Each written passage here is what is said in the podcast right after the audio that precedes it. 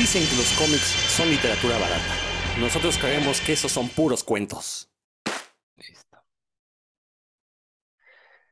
Y aquí estamos de nueva cuenta, sus amigos de Puros Cuentos, este podcast dedicado a toda la cultura comiquera y cosas que le rodean. Yo soy Rodrigo Vidal Tamayo. Ahí está mi compañero de batallas, el buen Héctor McCoy. ¿Cómo estás, Héctor? ¿Qué pasa, Rodrigo Vidal, amigos que nos escuchan? Pues por aquí estamos ahora solitarios, en los que, lo que a ver si llegan Roberto, Dan o Valen, ah, no, Valentino, pero saber quién llega a hacernos eh, la tercia, que nunca, nunca está mal el, trío. Exactamente, aquí nos gustan este, vivir al extremo y sí, nos encantan los tríos. Eh, no, no, no, por ahí este, esperemos que, que no se tarden en llegar algunos de los otros miembros de este ilustre eh, cuerpo de cuenteros.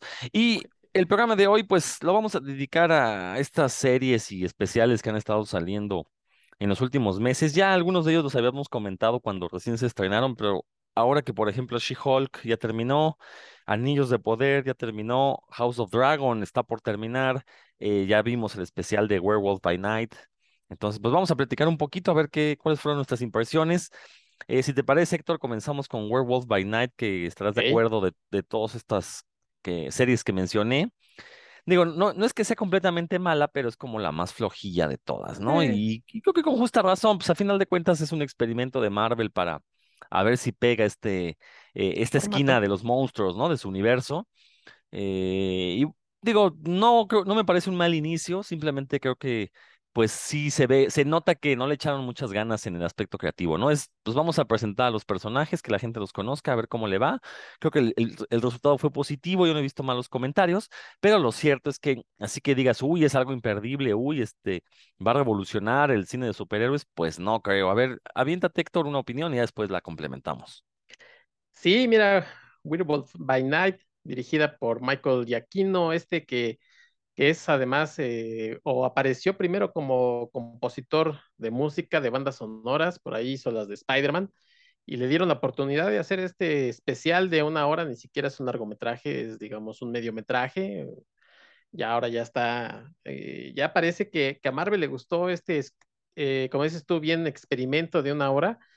Y si bien no está, como lo comentas, mal, pues eh, tampoco es eh, una cuestión que, que uno diga, uy, qué, qué, qué bárbaros, ¿no? Se, se pulieron al máximo.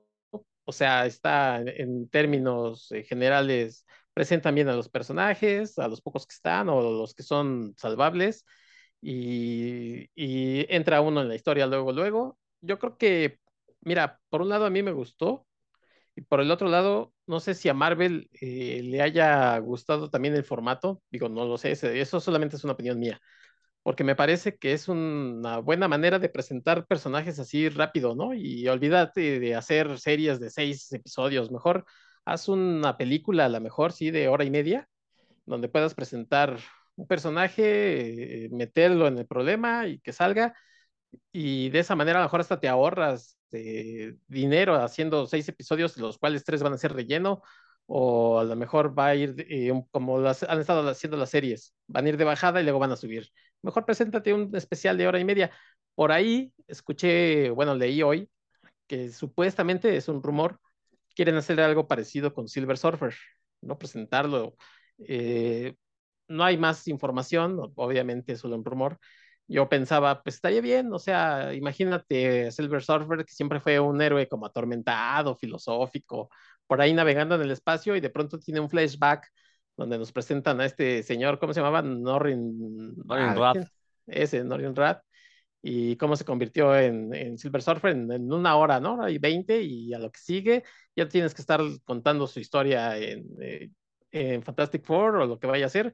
Entonces, a lo mejor Marvel dice, ¿para qué le hago una serie de, de, seis episodios en una hora? Órale, a lo que vas y otra cosa, ¿no? Entonces, eh, este experimento de Werewolf by Night me gustó eh, en el sentido de que es todo el tiempo que te van a quitar una hora, eh, a diferencia de otras series que de pronto sí te enganchan los dos primeros episodios, tienes que seguir y ya dices, uh, ya, ya la regaron por aquí, ya la regaron por allá.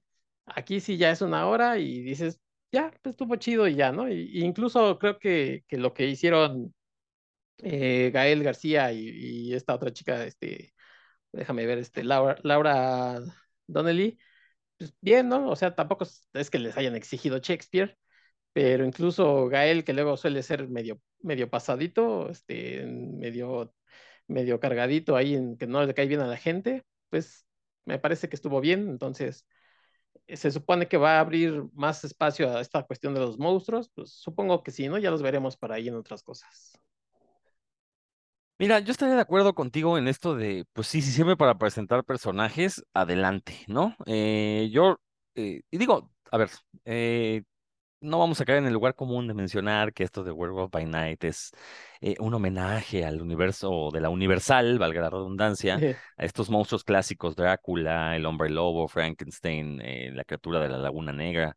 creo que eso es muy obvio, ¿no? A la vista.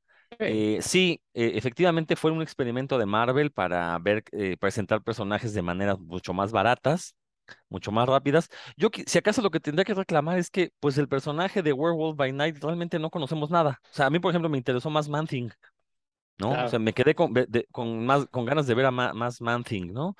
entonces siento ahí que sí, Gael no lo hace mal, pero pues siento que en un episodio así tan rápido, eh, porque le llaman especial, no le llaman película, pero pues digo, si lo vas a hacer, pues ya una película bien de origen, ¿no? Pero bueno, o sea, digo, no estuvo mal, estuvo agradable, la verdad.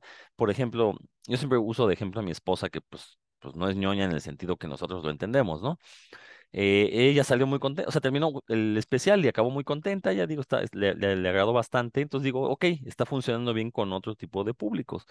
Eh, insisto, sí, como bien dices, esto de presentar personajes una muy buena idea. Yo, eh, bueno, y sigue ya Marvel después del éxito que, que vio, digo, éxito considerando que le salió relativamente barato, eh, que las críticas fueron positivas, que obviamente todos los fanáticos del UCM lo iban a ver, pues sí, sí lo puede considerar un éxito. Eh, obviamente es una única emisión. Yo sé que los ratings en, en plataformas se miden de manera diferente, eh, y no es lo mismo, como bien dices, ¿no? Una serie que puede empezar muy bien y de repente empieza a decaer si es que empiezan a echar la hueva, como fue el caso de Miss Marvel. Eh, eh, pero, por ejemplo, tenemos por el otro lado series como She-Hulk, que pues cada capítulo estuvo mejor que el anterior. Si acaso exceptuando el último, que no es que estuviera malo, sino que fue muy, muy diferente y sí sacó mucho de onda, pero ahorita vamos a hablar de eso. Entonces, este, digo, no somos ejecutivos de, de Marvel, ellos lo van a seguir haciendo. Eh, si quieren seguir presentando personajes así, pues está bien. Sí, efectivamente algo, algo muy bueno es que no tengo que estar esperando el siguiente capítulo, ya fue esto. Algo malo es que, pues, ¿cuándo voy a volver a ver estos personajes? ¿No? No hay noticias. Eh, ahorita, el, si mal no estoy, el siguiente especial que sigue es el de Guardianes de la Galaxia, ¿no? el de Navidad. Navidad. El que sigue y que se supone que va a enlazar con la tercera parte de Guardianes. Yo dudo que lo haga, yo creo que va a ser una historia ahí autocontenida y no, no va a tener mucho, mucho impacto en la película. Sobre todo, eh, bueno, pero el especial también lo dije James Gunn, ¿verdad? Sí. Sí, bueno, entonces. probablemente sí tenga una liga, pero muy ligera, ¿no? muy leve, algo ¿no? Que, Algo que, de, como decíamos, por ejemplo, de WandaVision, si no viste la serie, pues tampoco es que te hayas perdido nada cuando ves Doctor Strange, ¿no? Digo, pues nomás porque se volvió loca Wanda, ¿no? Porque sí, pues los, los, chamacos, ¿no? de dónde salen, pero sí, no. Exactamente. Sí, sí, pero igual puedes ver Doctor Strange y pues, ahí te explican, ¿no? Pues se ve loca porque perdió a sus hijos, ok. Está bien. Entonces, te digo, está bonito el, especial. Eh, me gusta que, por ejemplo, hayan hecho este homenaje. Me gustaría ver otros homenajes a otro tipo de, películas también, si es que lo hacen próximamente. Son de esas cosas que uno como niño disfruta porque entiende las referencias, porque se ve que le echaron un poquito de coco. Por ejemplo, que fuera en blanco y negro estuvo padrísimo, ¿no? Y nada más en rojo la, la joya esta, ¿no? Está, está muy. Eh, eh, por ejemplo, ese efecto se me hizo muy padre porque es un efecto que en los cómics puedes hacer muy bien, ¿no? Cómics en blanco y negro que de repente tienen nada más una sola tinta de color, ¿no? Y se ve muy bien. Entonces, eh, estuvo, estuvo agradable. Eh, pero insisto, ¿no? Yo sí me quedé con ganas de, conocer más de ese personaje, del hombre lobo, eh, porque digo, The Man Thing, conozco muy poco realmente, pero verlo ahí en pantalla, la verdad es que fue, fue bastante agradable, la relación que mantenía él y y, bueno, el personaje de Gael García, la verdad es que funcionó bien eh, y cumplió su cometido de dejarte con ganas de más, ¿no? Ahora, eh, a ver, Héctor, ayúdame, ¿cuál es el siguiente capítulo en esta esquina de los monstruos de Marvel? ¿Va a ser hasta Blade? Eh, aparentemente sí, va a ser Blade. Ahorita ya se recorrieron las fechas porque perdieron a su director. Entonces, eh, pues no, no hay ni siquiera todavía quién lo va a reemplazar. Por ahí se menciona que, que obviamente ya este Oscar Isaac dijo que eh, pues Moon Knight sí, sí va a regresar, ¿no? Porque él, él había estado comentando que solamente por, por la serie de la primera temporada que había hecho, y pues ya, obviamente se sabía que era una cuestión ahí de, de lana y de que la gente le gustara el personaje, le gustó. Y bien comentas lo del eh, Man Thing, que es, se, ve, se ve padre porque además no usaron efectos especiales eh, CGI, sino eh, fue un, ajá, no fueron digitales, fue una marioneta, ¿no? Como este efecto práctico, como también le llaman. Entonces se veía bien el, el monstruo este. Sí, sí, sí quedan ganas de ver más sobre él, qué onda, porque los que no lo conocen, pues dicen, ¿y este de dónde salió? ¿Qué hace? ¿Por qué está feo y es buena onda? cae simpático, ¿no? Que es eh, un poco lo que hacía el personaje en el cómic. Si, te, si le caías bien, pues te echaba la mano y si eras un villano, por ahí pues, te fregaba, ¿no? Y lo de eh, este personaje de Gael García, efectivamente no tiene mucho desarrollo. Tienen, de hecho, poco desarrollo, ¿no? En, esta historia, pues una hora da para, para poco. Y también creo que, que incluso jugaron, eh, dejaron un poco de lado esto de que se llamaba Jack Russell, solamente la presentan como Jack y lo, le dan como un poco entrada de que sea latino, ¿no? Por ejemplo, su maquillaje que traía parecía como de, de esta, ahorita que los que andan ahí en Reforma, saludos. De, de pandita. Sí. Ya, ya, sí, ya no faltó que lo pintaran de pandita, ya, yo creo que vieron que no quedaba tan bien en, en, este, en pantalla, pero sí le pusieron como unas cosas como de calaverita de esas de azúcar, ¿no? Sí, sí, sí. Sí, que es un, Perdón, e-, esos detalles la verdad es que eh, uno los aprecia, ¿no? Uno que conoce y que entiende la referencia los aprecia bastante y qué bueno, qué bueno que, eh, digo, e-, e-, ese aspecto de, de, la inclusión me gusta mucho, ¿no? Porque al final de cuentas, uno como mexicano ve la serie y cuando dice, sí, estoy este, honrando a mis ancestros, pues sabes perfectamente a lo que se refiere, ¿no? Es descendiente claro. de, es chicano, básicamente, ¿no? Claro. Y dices, pues qué padre, por fin le están dando reconocimiento a, a, a esa ese segmento de la población en Estados Unidos que pues es la, la mayor de las minorías, ¿no? Entonces, está bien, está bien, la verdad es que eso, ese tipo de detalles me gustan. Eh, y aparte, embona bien, es un detalle que queda muy bien con la historia, ¿no? No, sí. no, no se ve forzado, o sea, y, y, no porque yo esté en contra de, de, la inclusión forzada, que eso no existe para mí, pero digo, funciona bien dentro de este universo. Y pues esperemos, esperemos que, que ante el éxito de, de Werewolf by Night, pues Marvel se ponga las pilas y antes de Blade nos lance otro, algún otro especial de monstruos, ¿no? Por ahí, digo, pueden usar a Drácula si lo quieren. Drácula es una, no es una cuestión, no, no hay problema con los derechos. O sea, a final de cuentas pueden meter a Drácula, ¿no? Y estaría paradísimo un Drácula de Marvel, sobre todo ahora que viene la, la, la, la película de Blade. Sí, y recordar que precisamente en este cómic de, de Tom of Drácula apareció por primera vez Blade, curioso, en, Man Thing apareció por primera vez eh, Howard the Dog, que ya por ahí también ya tuvo su aparición, o sea que podrían hasta juntarlos, ¿no? Hacer algo, algo una payasadilla ahí juntos. Y algo de lo que mencionabas, fíjate, de, de esto de, de, blanco y negro, también les permitió algo que pues, no se ve en Marvel, que es como sangre, ¿no? Porque cuando anda destazando a todo el mundo, no se ve roja como tal, pero pues permite un poco más de violencia la que habíamos estado viendo, ¿no? Y eso también la hace diferente. No es que, como dices tú, no es que esté rompiendo, ajá, no es que esté rompiendo nada, pero la hace también diferente, ¿no? O sea, a lo que hemos estado viendo. Y pues bien, ojalá estos experimentos lo, les dé chance de, como bien decimos, de, de, de hacer otras cosas concretas, a lo mejor uh, ya diciendo, bueno, pues échate hora y veinte, ¿no? O como, que, como esas películas viejitas que eran hora y veinte y se acababan y ya no tienen que ser dos horas de, de, efectos especiales, hora y veinte, explicas un poco más del, del desarrollo de personaje central y vámonos a otra cosa. Pues sí, esperamos. A ver, a ver, a ver qué, qué, qué decide, qué cambios decide Marvel después de, de, que vean los números de esta serie.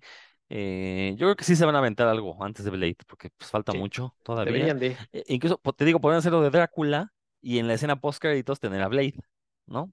Claro. O, o, insinuar que ahí viene, ¿no? Entonces, no sé, o sea, creo que pueden hacer muchas cosas. Que aparte se ve que este lo hicieron rápido porque eh, fue de las últimas que anunciaron y resulta que salió, o sea, yo recuerdo que primero anunciaron el de Guardianes de la Galaxia, el especial de Navidad, que sale hasta diciembre de este año y luego posteriormente anuncian Werewolf by Night y de repente, sí. ching, ya está estrenado. Yo pensé que hasta el próximo año. Y, y, y de hecho, muy, mucho tiempo fue como rumor, o sea, sí la van a hacer porque no había noticias, ¿no? Incluso lo de este señor Giaquino, todo el mundo decía, pues, ¿cómo? Si es músico y ahora va a dirigir. Y pues resulta que había hecho ya algunas cosillas y, no lo hace mal, ¿no? O sea, tampoco es Steven Spielberg, pero no lo hace mal. Y yo creo que sí a Marvel le ha de haber salido, oye, ¿cuánto me vas a cobrar por dirigir esta cosa? No, pues al contrario, ¿no? si yo quiero dirigir, pues órale, pues ah, lo que salga y ahí. Y sí, durante un rato fue como rumor, nadie sabía nada, se, se manejaban nombres y cosas y de pronto ya lo anunciaron el, el primer tráiler y al mes y medio, ¿no? Dos y medio, dos meses salió ya. Sí, rapidísimo. Pero bueno, pues ahí está nuestra, nuestra humilde opinión. Digo, nos gustó a secas. Creo que no, no, no es algo que haya revolucionado al medio, que nos haya quitado el sueño, simplemente fue una agradable sorpresa, la viste. ah, pues a ver, a ver qué más me entregan de este universo. Pues ahora sí, vámonos ya con los platos fuertes. Yo en particular estoy muy emocionado por hablar de She-Hulk. Eh, y ahí en mis redes sociales lo he dicho sin tapujos. Para mí, para mí es la mejor serie que le he visto a Marvel, porque es la primera serie donde de veras tiene el valor de presentar cosas innovadoras, al menos para el universo cinematográfico Marvel, ¿no? Para lo que ha venido siendo desde Iron Man 1. No es la típica serie de superhéroes, no sigue la formulita del camino del héroe que hemos visto en todas y cada una de sus películas y series. Como dije hace un momento, creo que cada capítulo vale por sí mismo, se sostiene. Eh, se nos presentó desde un inicio, desde los trailers, como una comedia con personajes con, eh, superpoderosos. Eh, y eso es lo que nos entregaron. ¿No? Nunca se nos vendió como una serie de superhéroes. Y, creo que ahí radica muchas de las críticas que viene de ese sector, eh, vamos a llamarle rancio de los ñoños, que es, que es que no tiene acción como las demás películas. O sea, gente que se queja de que las películas de Marvel son pura acción y chistes, le dan una, una serie con chistes y con una acción diferente y se está quejando de eso. O sea, no, no, no, no, no lo entiendo, pues. Eh, em, Insisto, es una serie innovadora porque tenemos este personaje, bueno, tenemos de entrada, es una metaficción, ¿no? Tenemos un, una serie que se eh, sabe que es una serie de televisión, se sabe que es de comedia y sabe que eso debe de entregarle al público, ¿no? Eh, tenemos este rompimiento de la cuarta pared, que sí, pues, ya lo habíamos visto en Deadpool, pero Deadpool no es parte del universo cinematográfico Marvel. Eh, como dijimos ya la primera vez que hablamos de esta serie, eh, no fue Deadpool el primer personaje dentro de Marvel que rompía esta cuarta pared. Uno de los, uno de los primeros fue precisamente She-Hulk, y creo que en ese aspecto la serie cumple. Pero a mí, me, lejos de, de esa metaficción, a mí me sorprende el discurso, pues sí, feminista, y hay que decirlo con todas sus palabras, que la serie contiene. El penúltimo capítulo, que a mí me pareció el mejor de toda la serie, eh, es muy fuerte porque tenemos a un personaje que se siente por fin valorado, empoderado, simplemente para que al final la humillen liberando un video donde ella está teniendo sexo, ¿no? Eh, y básicamente lo que la serie nos está diciendo, ¿cómo es posible que te olvides de que el personaje principal, pues de entrada es abogada, que ha ganado casos difíciles como fue el de, el de Abomination? Eh, obviamente tiene que lidiar con una, eh, una doble vida, que ella no pidió además y que todo, cada capítulo se la pasa recordándonos, yo no quería esto, pero pues ni modo, ¿no? Ya lo tengo, pues, ajo y agua, como diría Hugo Sánchez, ¿no? Eh, y luego al final, que, o sea, todo lo que ha logrado construir se venga abajo simplemente porque sale un video donde está teniendo sexo, o sea, como si tener sexo fuera un crimen. Pero lo que nos dice la serie es, si el personaje fuera hombre, ese video no tendrá ningún efecto alguno sobre su vida, lo tiene porque es mujer. Y efectivamente nos recuerda que todavía tenemos mucho que avanzar en esta cuestión de eh, doble, eh, el doble rasero con el que se miden las eh, acciones sexuales de los hombres y de las mujeres. Es un episodio muy, muy poderoso porque, pues sí, ella pierde los estribos y luego vemos las consecuencias ya en el capítulo final. Que el capítulo final, la verdad es que es una pasada de lanza, y lo digo en el buen sentido, es un capítulo totalmente surreal, donde dice, no, a ver, o sea, ya te presentamos una historia más o menos coherente y lineal, pero las historias no tienen por qué ser así. Y entonces por eso es que She-Hulk se sale del programa y, y convence a, al robot este que aparte, eh, digo, creo que mucha gente no se dio cuenta, pero la idea de que Kevin Feige sea un robot, se, se lo están fusilando de South Park cuando este Carman se disfraza de, se hace pasar por un robot y resulta que lo contrata una compañía de cine para que les dé ideas para películas, ¿no? Y es básicamente lo mismo que hace el, el K-E-V-I-N, es lo mismo que hace Carman, ¿no? Entonces, este... Eh, pero ahí lo que nos están diciendo, pues sí, o sea, a ver, a ver, tú estás acostumbrado, y, y es lo que, eh, lo que los fans no entienden, ¿no? Bueno, no los fans, los, los niños rata, Los ñoños rata, perdón, es lo que no entienden, ¿no? O sea, las historias no tienen por qué contarse siempre de la misma manera.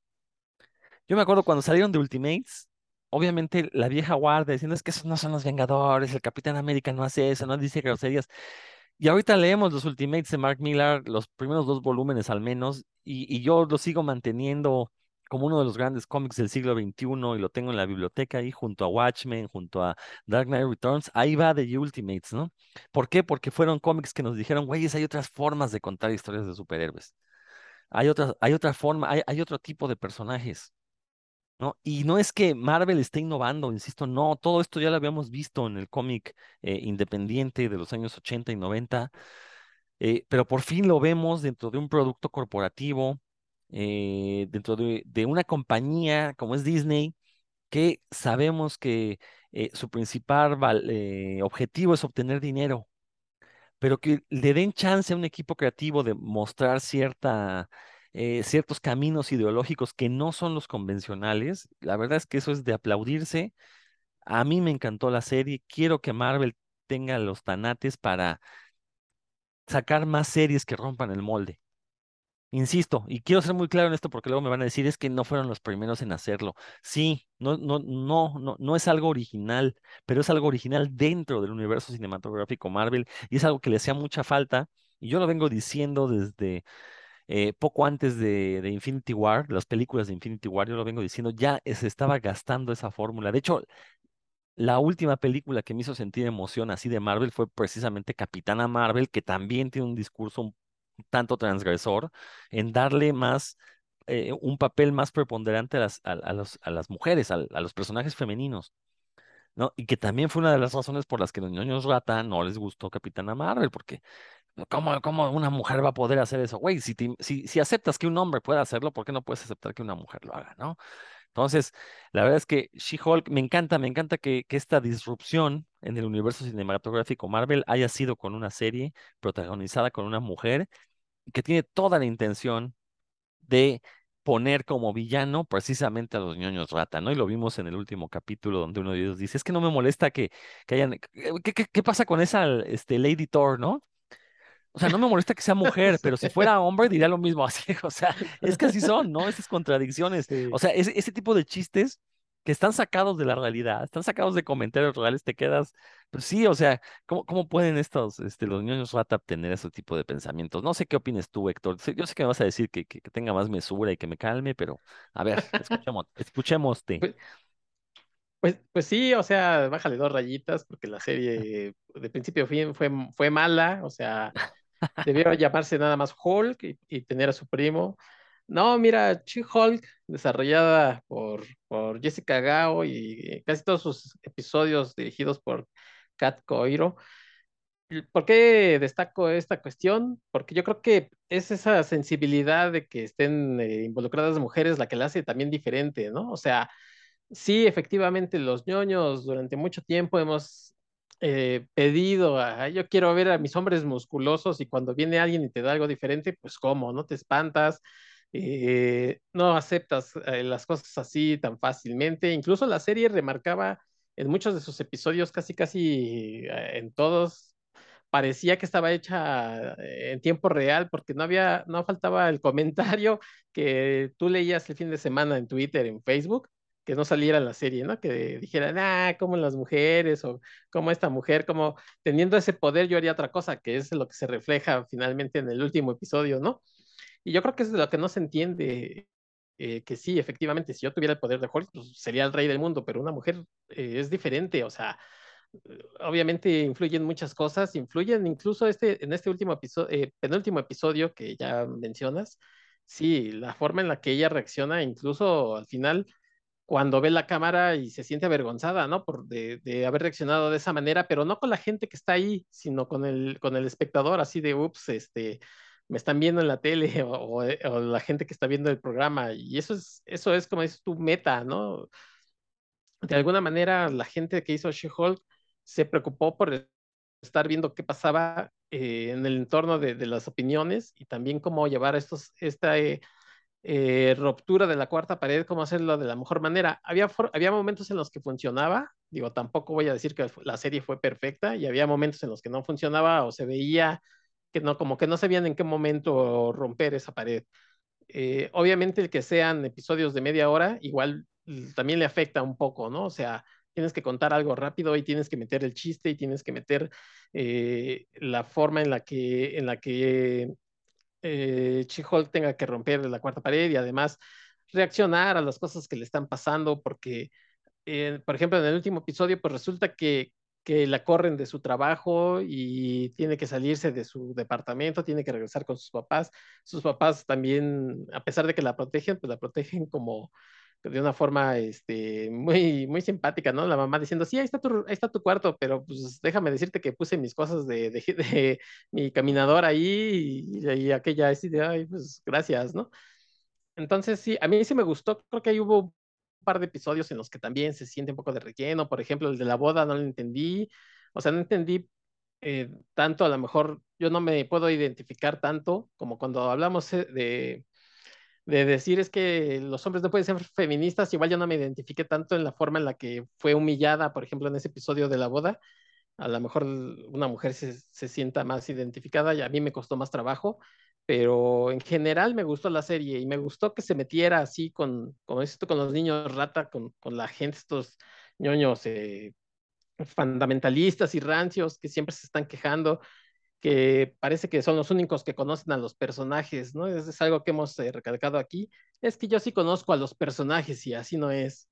Sí, pues qué bueno, ¿no? Mucha suerte.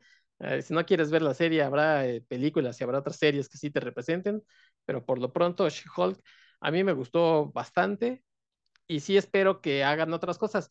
Hablando de, por ejemplo, de estos tipos rancios que ven series por por un cameo, por ejemplo, estaban esperando el cameo de Daredevil, ¿no? Así de, ay, eh, otro episodio y sigue sin salir. Pues espérate que acabe y después verás el resumen en, YouTube, pero ahí la están viendo y según no les gusta, ¿no? O sea, tienen que estarlas viendo y no les gusta.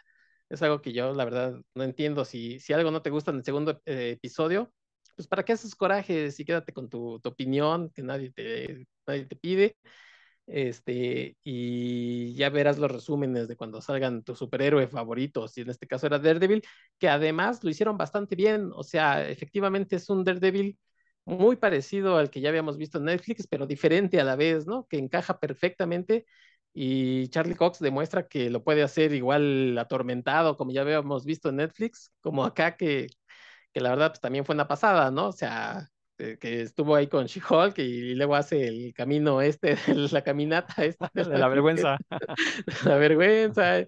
Uh, ya hay muchos memes al respecto, los andan chipeando ya de, sí, síganle, ¿no? Que, sigan juntos. Yo creo que no va a pasar ya de, de, de aquí, porque sabemos que Daredevil pues tiene otras relaciones. Eh, y que en Board Again pues, probablemente salga también Karen Page, entonces yo creo que hasta ahí quedó, ¿no? Alguna aparición a la mejor de, de She-Hulk, pero pues, en otro tono también, más en el tono en el que vaya a ser, vaya a ser no, no me refiero a un tono oscuro, vaya a ser Daredevil, pero sí en otro tono seguramente. Y la verdad es que estuvo, me gustó esta aparición de Daredevil, que lo hayan ya establecido también como un personaje aquí, por lo menos hasta eso fresco, ¿no? Porque no, no me pareció que nada más viniera a repetir el papel oscuro y que ya habíamos conocido.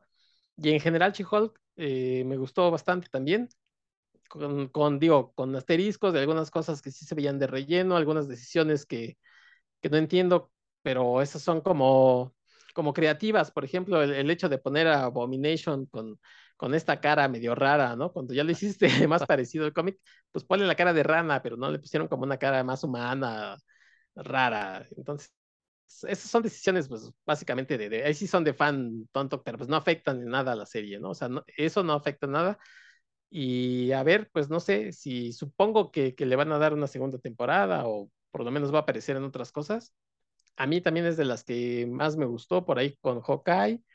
Y mmm, bueno, pues sí, yo creo que She-Hulk debe ser mi segundo o tercer lugar ahí en el top 3 de, de, series de Marvel.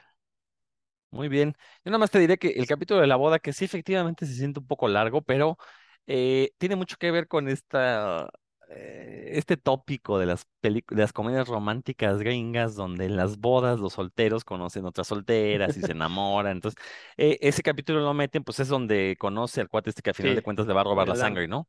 Entonces, ese era el pretexto para meterlo de la boda. A lo mejor sí se puede sentir un poco eh, extenso, pero bueno. Pero, pero no sientes que, por ejemplo, ahí las cosas que le hacen a Jennifer eh, o sea, es prácticamente le andan humillando, le dicen, oye, pues arréglate esto y, no vino tal persona, este, vete a lavar los, no sé, la ropa de no sé quién. Y eh, sí, a lo mejor eso estuvo un poco forzado. Sí, sí, sí, sí, sí, pudiera entenderse, se siente como fuera del lugar, pero bueno, te digo, es parte de estos tópicos que, toca la serie, ¿no? De, los clichés de, la, de las comedias románticas, ¿no? Entonces, eh, pero digo, a final de cuentas, e, e, e, ese tipo de escenas que te pueden causar cierta incomodidad, digo, se compensan porque pues el pitorro que rodea todo lo demás, pues, pues vale mucho la pena y porque aparte pues conoce a esta persona, ¿no? Entonces, este, sí, la verdad es que es este una, una cosa que a mí la verdad se me hizo muy, muy, muy, muy, muy interesante, ¿no? Y insisto, yo quiero, pues quiero ver más She-Hulk y quiero, insisto, esto sí lo quiero remarcar mucho.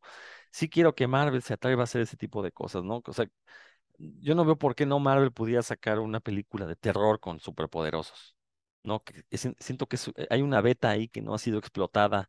Eh, salió esta película de Brightburn, se llama, la de supuestamente el, este Superman También malvado. Con producción de James Gunn, ¿no? Creo. Sí, sí, sí, este, la guion de su hermano y cosas así. Este, pero no, no, se quedó muy corta, ¿no? Creo que ahí hay un área de oportunidad que, que no, se ha, no, no se ha utilizado bien. Entonces, digo, si Marvel decidiera eh, entrarle a eso, estaríamos frente a una etapa de creatividad muy grande. El problema, el gran problema de Marvel es que es Disney, a final de cuentas, y Disney quiere hacer únicamente con Marvel productos para, para toda la familia, ¿no? A ver qué, le, qué pasa, qué sucede con Deadpool 3. Esperemos que no, este, pues no la saboteen, porque también del éxito de Deadpool 3, pues va a depender que efectivamente Disney dé luz verde a más proyectos así, que yo siento que le hacen falta y, y que se olviden de esa idea de que el MCU o sea, debe ser para todos. Pues más bien que lo conviertan ya en algo tan grande que cada quien elija lo que quiere ver del MCU, ¿no? Pero bueno, ya ese es un... Un poco, creo que, que, que esta fase se ha convertido, sin ser revolucionaria, sí como de prueba, ¿no? O sea, se han atrevido a hacer, de meterle uno o dos cambios que de pronto sí eh, la gente dice, ay, este, ya no checa con lo que yo venía viendo con otras fases y de pronto las fases que tan criticadas eran eh, anteriormente, ahora resulta que eran buenísimas, que todas eran perfectas y que ahora son porquerías todas, ¿no? Yo creo que sí se han atrevido a hacer algunas cositas y que está bien que a veces pues no te va a salir todo perfecto y algunas cosas te va a fallar. Ya estuvo lo de Miss Marvel, o sea, empezó bien y después como que se cayó. Al final, a mí, por ejemplo, el último episodio me pareció bien, pero ya era como un barco que ya se había hundido un poco. Eh, Moon Knight tiene, tiene cosas interesantes en cuanto que se cambió de, de, ubicación y de presentar otro tipo de, de cultura, de, juegos con, con, lo que es la personalidad, pero pues también a lo mejor eh, le faltó eh, esto que, que, antes se criticaba mucho, que era que había una fórmula Marvel, ¿no? Entonces, para todo era la fórmula y que decían, es que todas son iguales. Ahora le cambian unas cositas y resulta que no les gusta. Pero bueno, pues yo creo que sí en esta fase se han atrevido a hacer algunas cosas diferentes, eh, con películas incluso como Eternals, este, probablemente la de Thor, eh, a mí que sí me gustó la primera, la segunda mm, ya no tanto. A ti creo que eso no sé si la comentamos o no que la comentamos comentamos, pero por ahí leí que sí te había gustado ahora la, nueva de Love and Thunder. Cuando la otra. Sí, te la platicamos si quieres. Pues no, pues nada más es el comentario, ¿no? A mí sí me gustó. A mí me gustó, por ejemplo, Ragnarok. Yo lo, yo lo dije aquí, lo sigo sosteniendo aquí. Sí, sí, me gustó mucho. Y a ti no te gustó, me acuerdo que a Roberto no le gustó. No, a mí sí me gustó mucho Ragnarok. ¿Qué, pasó? ¿Qué pasó? Sí, sí, lo platicamos aquí. No, no, yo dije que sí, que, que me, me, había comido mis palabras, fue lo que dije. bueno, no, ni, de esa ni había dicho nada para empezar. bueno, y Love and Thunder, ¿qué te pareció? Ah, no, perdón, miento, miento, perdón, me estaba confundiendo. Sí, Ragnarok no me gustó, este, ah, no, la odié, este, sí, sí, corrijo, perdón, Love and Thunder es la que sí me gustó, perdón, corrijo, sí, sí, sí. No, pues sí, entonces, esas son las cosas que te digo, que, que a lo mejor aquí sí lo repitieron, y los que nos gustó un poco la, la, los gustó más la primera, o sea, Ragnarok, Ya la segunda ya lo sentíamos como más forzado, ¿no? Y resulta que otras personas como, como tú, que la primera no les gustó, ahora sí les gustó. Sí, y e, es cierto, ¿no? Esta fase, que es la fase 4, ¿no? Se supone. Cuatro. Sí ha sido una fase de experimentación. Lo que es cierto es que sí se nota una, de que no saben a dónde van. O sea, las primeras películas, de entrada, el gran problema fue esta pandemia que retrasó Black Widow. Y creo que esa película se sintió ya muy fuera de lugar. Muy forzada, sí. Entonces, este, creo que ese fue el gran problema. Y, y como que eso destanteó todo el resto de las producciones. Y también eh, yo estoy seguro que por lo menos hasta hace un año, sí, este, Marvel no sabía hacia dónde iban a, o sea, cuál iba a ser el próximo gran villano, si iban a seguir con esta idea de los próximos gran villanos. Otro gran problema que tuvieron fue que pues, los grandes actores ya se les fueron, ¿no? Este, eh, eh, Tony Stark, Capitán América, digo, solo les queda Thor de esa camada, ¿no? Sí. Entonces se acabó el contrato de los actores grandes, ya no quisieron renovar, y, yo estoy seguro que sí intentaron mantenerlos al menos una película más y al no tener respuesta, pues no, no supieron qué hacer. Sí se nota muy armada a pedazos esta fase. Yo siempre he estado en contra de esta idea de las fases, ¿no? O sea, ¿por qué nos venden eso? ¿Por qué no hacen un largo continuo y nos van sorprendiendo en el camino, ¿no? Eh, eso de que anuncien películas de aquí hasta 2026, digo, pues no, pues ya, ya, ya me dijiste qué va a pasar, ¿no? Mejor veme, diciendo por año, ¿qué vas a estrenar cada año? Yo así estaré feliz, ¿no? Eh, pero ese soy yo.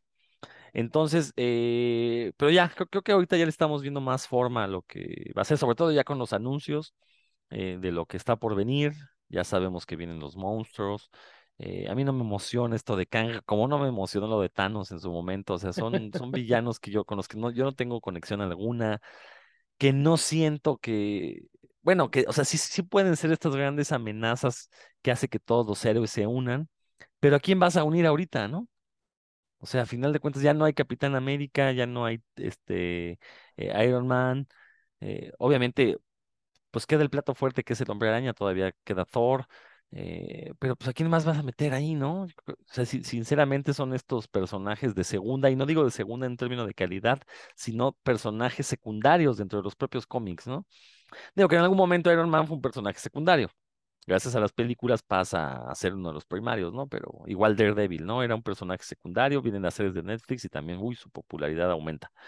Pero bueno, eh, habrá que ver, habrá que ver qué viene. Eh, digo, podemos vaticinar que la serie de Born Again de Daredevil no va a tener nada que ver con el cómic, se acaso por algunos detallitos, pero creo que vamos a ver una serie mucho, mucho más rosa de lo que fueron las series de Netflix. Que yo sí debo confesarlo, yo no fui tan fan de esas series, la verdad. O sea, estaban decentes, pero también aquí lo mencionamos, ¿no? Eran series, eran series que de repente estiraban los capítulos. Yo siempre lo dije, con ocho capítulos bastaba para contar la historia de, de las tres temporadas de Daredevil y nos daban 13 capítulos, ¿no? Todavía recordamos el fiasco de la serie de Defenders, cuatro capítulos imposibles de ver, la, la primera temporada de Punisher, que también fue yo, yo ni he visto la segunda, porque la primera fue, no, yo tampoco. fue imposible. O sea, la verdad es que una serie muy, muy pesada. Entonces también e, e, esa idea de que las series de Netflix fueron lo mejor, no, tampoco me lo creo. No creo que estamos todavía por ver al mejor Daredevil. No digo que vaya a ser una comedia, pero sí va a ser una serie un poquito más ligera y no va a tener, o sea, dudo que se metan con estas cuestiones de Born Again, con una Karen Page con SIDA, porque lejos de ser HIV positiva, ella desarrolla SIDA, ¿no? No, y se, metía todo, ¿no? Porque precisamente sí, y se fue la bronca. Y cosas... Sí, sí, exacto. Por un sí, ahí vendió el nombre de Matt. Entonces, eso va a ser complicado de demostrar, pero incluso pues, nos pueden sorprender, ¿no? Como esto decíamos del de, hombre lobo, que, que nos sorprendieron algunas cosas, a lo mejor no tan, tan abierto, pero pues sí lo pueden mostrar. En fin, a, mí lo que me, me, llama mucho la atención, por ejemplo, de, de estas cosas que anuncian, como dices tú, pues, Thunderbolts me parece que puede ser una oportunidad que ha sido un poco desperdiciada, por ejemplo, en DC con lo de Suicide Squad. Eh, James Gunn ya lo hizo un poco mejor, pero a lo mejor aquí lo pueden mejorar, ¿no? Ya saben, hasta eso les da oportunidad de saber qué es lo que no funcionó con aquellos que son unos eh, medio eh, villanos que los agarran de pronto y hacer una misión. A ver, acá, acá la ventaja es que no son villanos desconocidos, sino incluso son antihéroes y no creo que vayan a matarlos a todos, ¿no? Como, como pasa de aquel lado, pero sí pueden este, mostrar, no sé, cosas diferentes que no haya hecho DC, ¿no? Y hacerlo bien. En fin, eh, la idea, yo creo que ahorita de, Kevin Feige y su gente es llevarlo a esta cuestión de, de, los multiversos Y yo creo que a la gente le está gustando. Si, si eso es lo que les va a dejar dinero, es de pronto tener, no sé, a Hugh Jackman como Wolverine que va a salir en Deadpool y tener un nuevo Wolverine por ahí.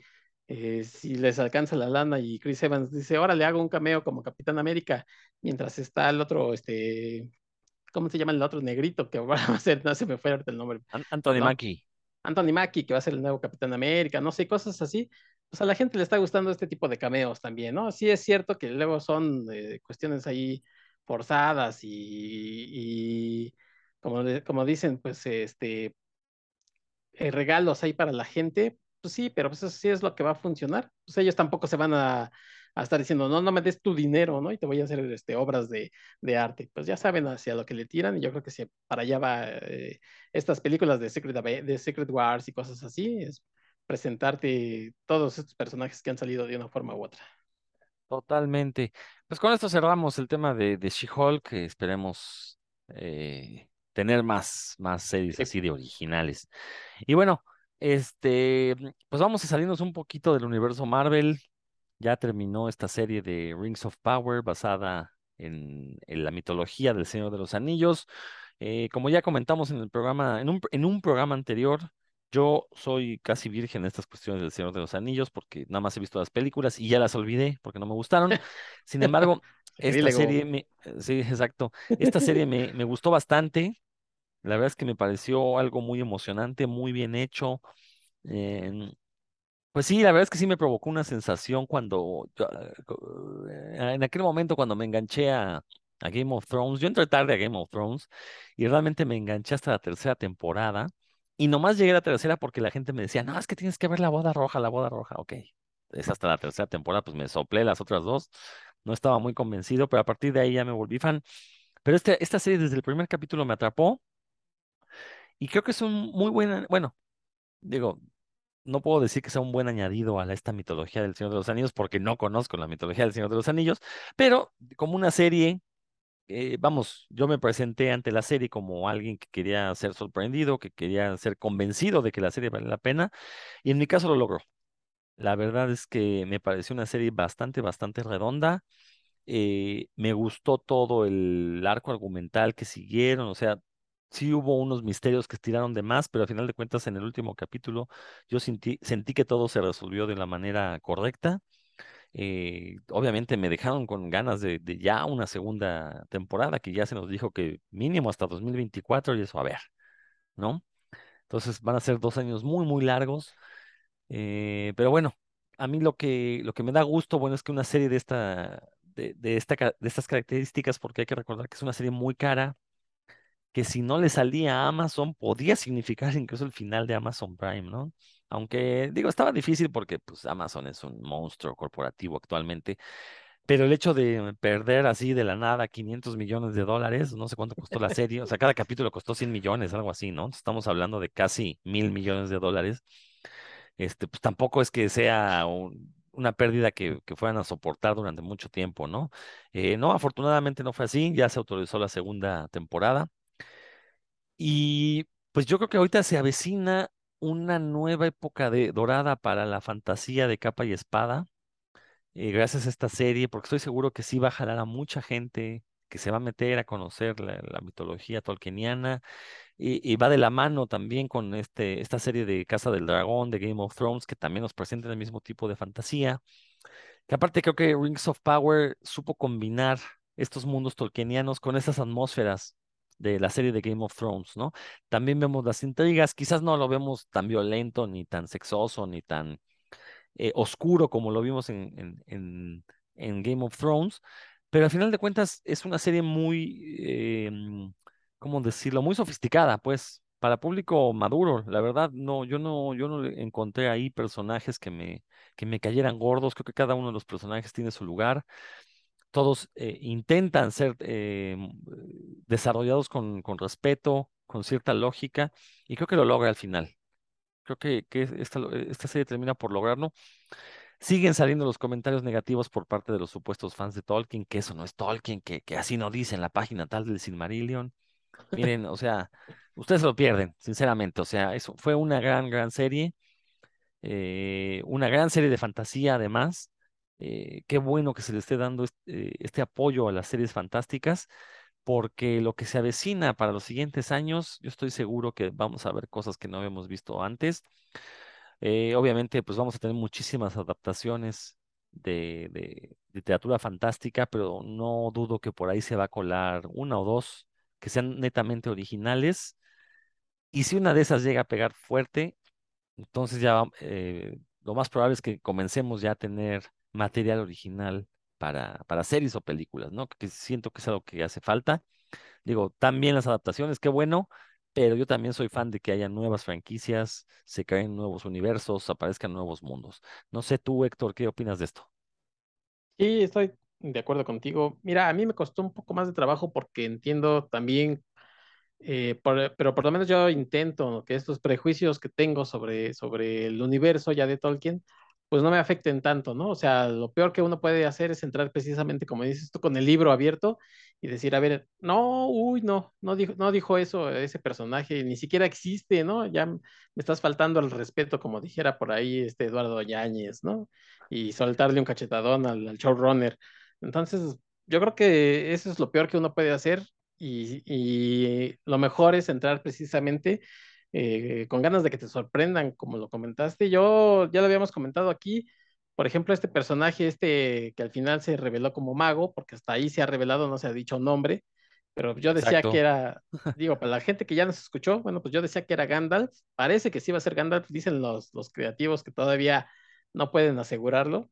Yo sostengo que sí lo es, o sea, es lo único que más o menos le gustó a la gente y luego lo van a cambiar, pues es como este, meterse en camisa de once varas, ¿no? Pero, pero bueno, ustedes, por ejemplo, decían que no, que ojalá fuera Sauron o este Saruman. Saruman, sí. Saruman, Saruman, por ejemplo. Yo creo que sí es Gandalf, todavía no se decide según esto.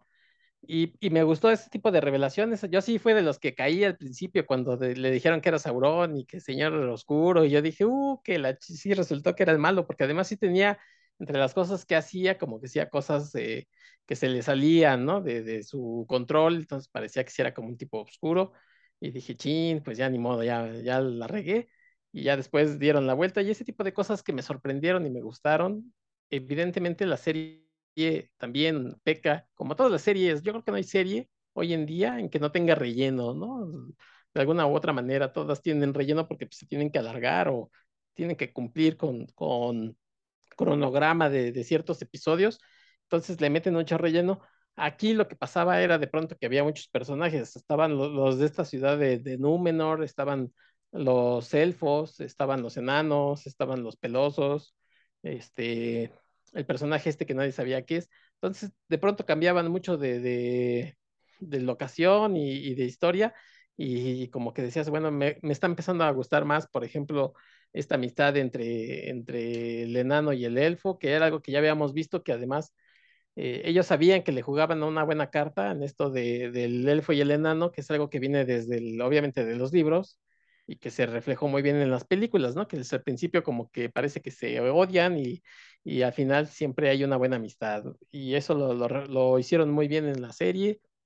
Eh, lo que sí se me, se me hizo un poco de bolas fue lo de Númenor, todavía como que ahí le quisieron meter esta intriga que tienen, eh, que probablemente pensaron que, que, les hacía falta, ¿no? Meter más política, meter más cosas. Es, a mí es lo que se me, se me conflictó un poco más.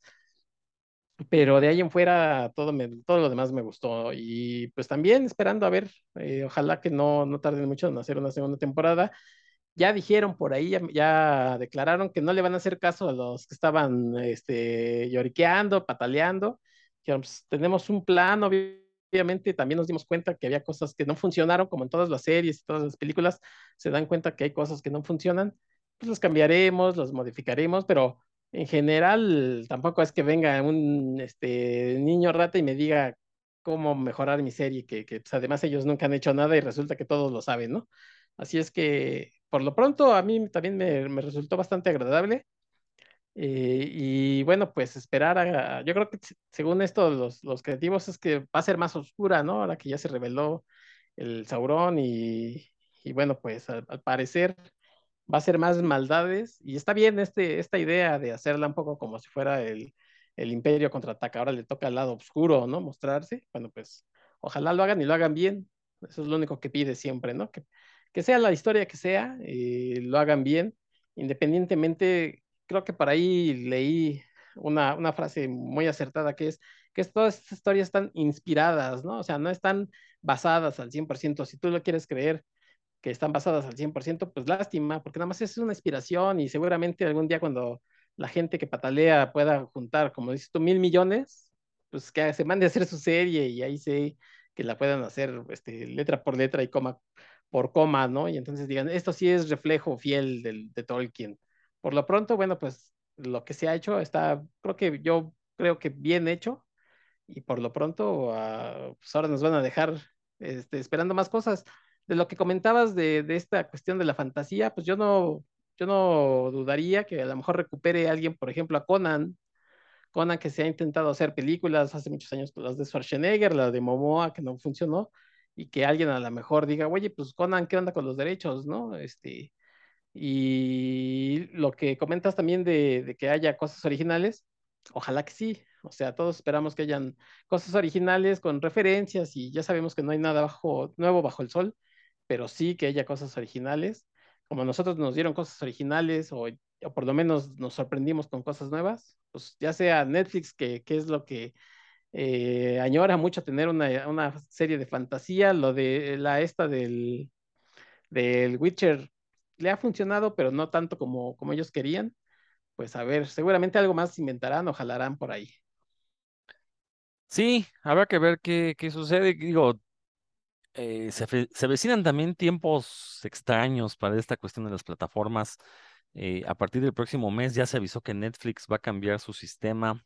Aparte de que va a subir de precio, parece ser que ya no va a permitir este hecho de que nos compartamos las cuentas. Eh, yo creo que ahí sí va a ser un golpe muy duro para Netflix. Estoy seguro que mucha gente se va a salir.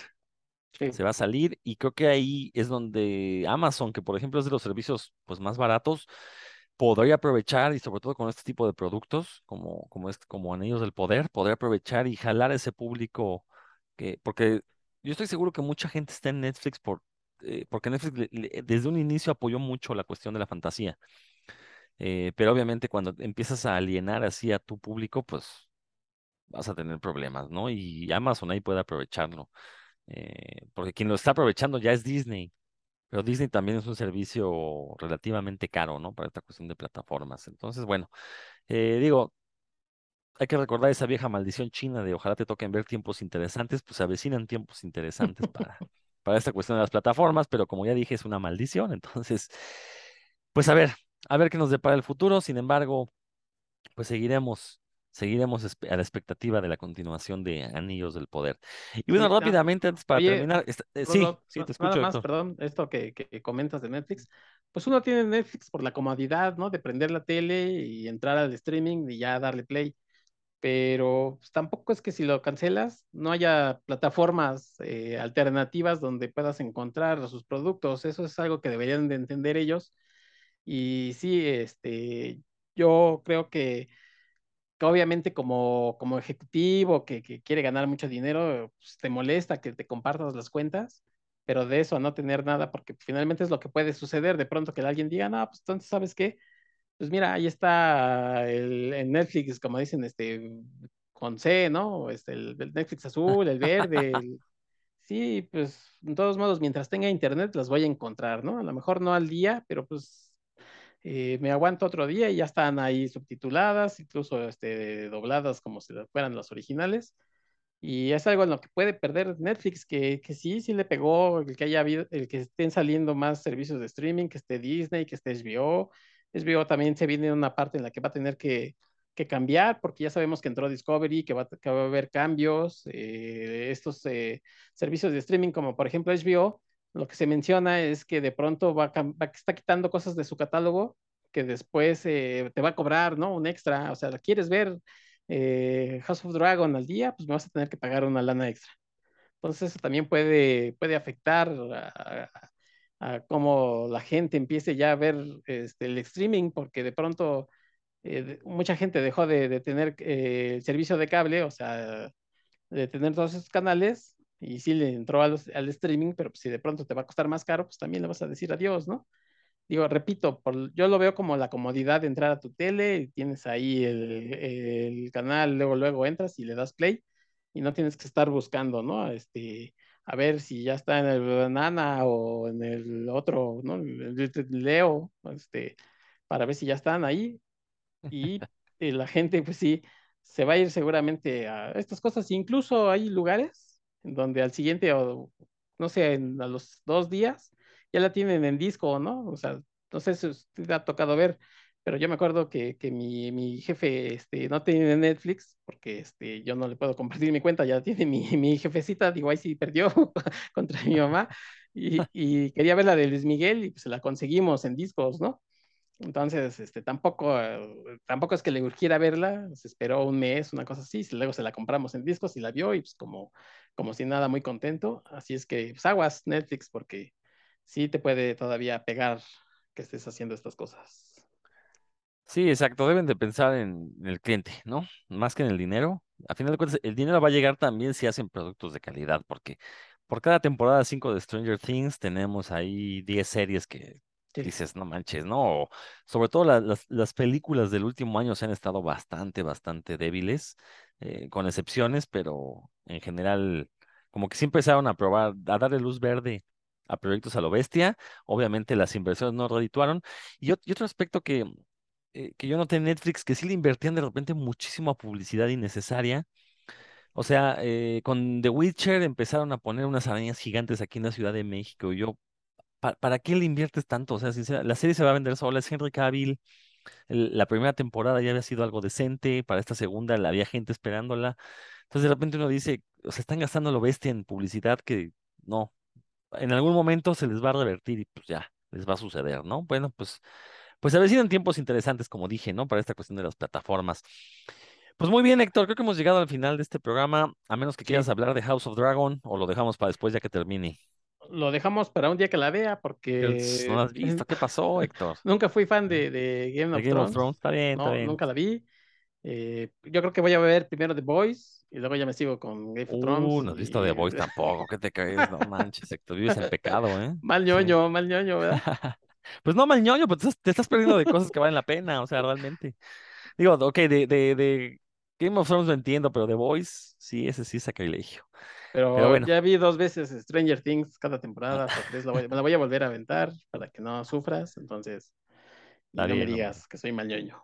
Ah, no te preocupes. Pues va, pues esto fue puros cuentos. Esperemos que, esperamos sus comentarios. Ya saben, si no es en el perfil de puros cuentos, vayan al perfil de Dan Lee, a quien le mandamos un saludo, que no pudo llegar e, en esta ocasión. También un saludo para, para Roberto Murillo. Dice que se le fue, a, Dan parece que se le fue el, internet desde el día de ayer. Estamos grabando el día domingo. de ayer en la noche. No, Curiosamente, nada. Desde el día de ¿eh? ayer. Sí, sí, cierto. Raro, ¿verdad? Ajá, sí, internet. sí, sí, sí. Ni modo, Dan. Pues a, Said, Ruiz, que él seguramente sí nos estará escuchando. a él no se le fue el internet, pero pues mm, tampoco salió a las cabras. Ah. Saludos a toda la gente que nos escucha. Así es. Pues esto fue por los cuentos. Nos escuchamos la próxima semana.